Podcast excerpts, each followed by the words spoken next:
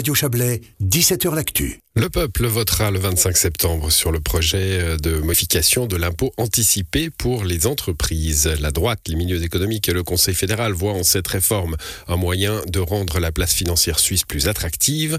La gauche, elle, dénonce un nouveau cadeau fiscal pour les nantis. Le point sur les enjeux avec notre correspondant à Berne, Frédéric Nejad Toulami.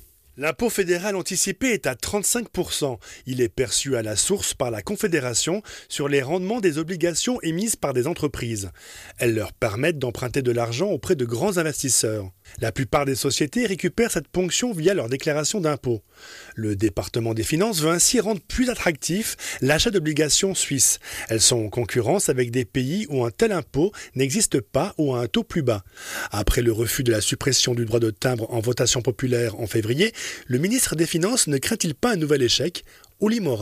Absolument pas, parce qu'il est nécessaire qu'on retient les places de travail de Luxembourg en Suisse. On a perdu beaucoup de places de travail parce qu'on est trop cher en Suisse. Le grand image de cette réforme est positive parce qu'on perd un peu les impôts, mais on gagne beaucoup de places de travail et l'économie profite de cette situation. Le conseiller fédéral mise donc sur une théorie du ruissellement qui devrait à terme bénéficier à tout le monde, y compris au marché de l'emploi.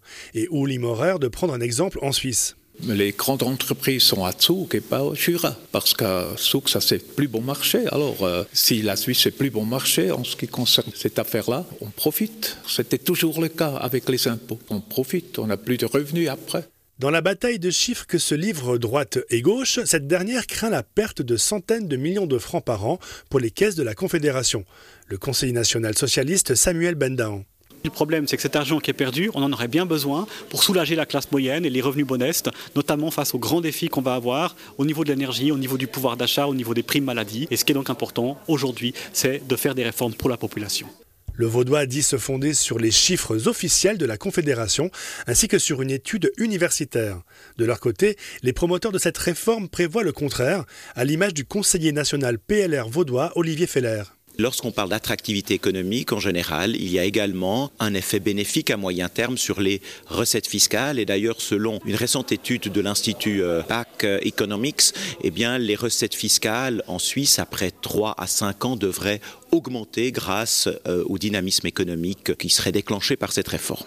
Autre reproche adressé à ce projet de réforme, il facilitera la fraude fiscale. Là encore, le PLR Olivier Feller se veut rassurant le Parlement a vraiment cadré cette réforme pour euh, éviter des abus en matière de soustraction euh, fiscale. Tout d'abord, seules les nouvelles obligations sont concernées par l'abolition de l'impôt euh, anticipé. Ensuite, seuls les intérêts obligataires sont concernés, donc les dividendes versés à des détenteurs d'actions continuent d'être frappés de l'impôt anticipé. Il faut aussi savoir que depuis plusieurs années, en Suisse, nous connaissons l'échange automatique de renseignements en matière fiscale. Donc un investisseur étranger ne peut guère soustraire sa fortune en Suisse et les fiscs cantonaux qui taxent ne sont pas euh, idiots. Des arguments qui n'ont pas convaincu le socialiste Samuel Bendahan. Le Conseil fédéral a écrit dans une réponse à une interpellation que j'ai déposée qu'il estimait lui-même à 10% le taux de revenu pas déclaré. Bien sûr que les échanges automatiques d'informations aident, mais ça ne supprime pas la criminalité, tout comme les amendes sur l'autoroute ne font pas qu'il y a zéro excès de vitesse. Donc cet impôt anticipé est une garantie très utile qui rapporte des millions. On le voit, le sujet est complexe quant au dernier sondage. Il montre un taux important d'indécis sur cet objet de votation. Et ces indécis devront se décider avant le 25 septembre prochain.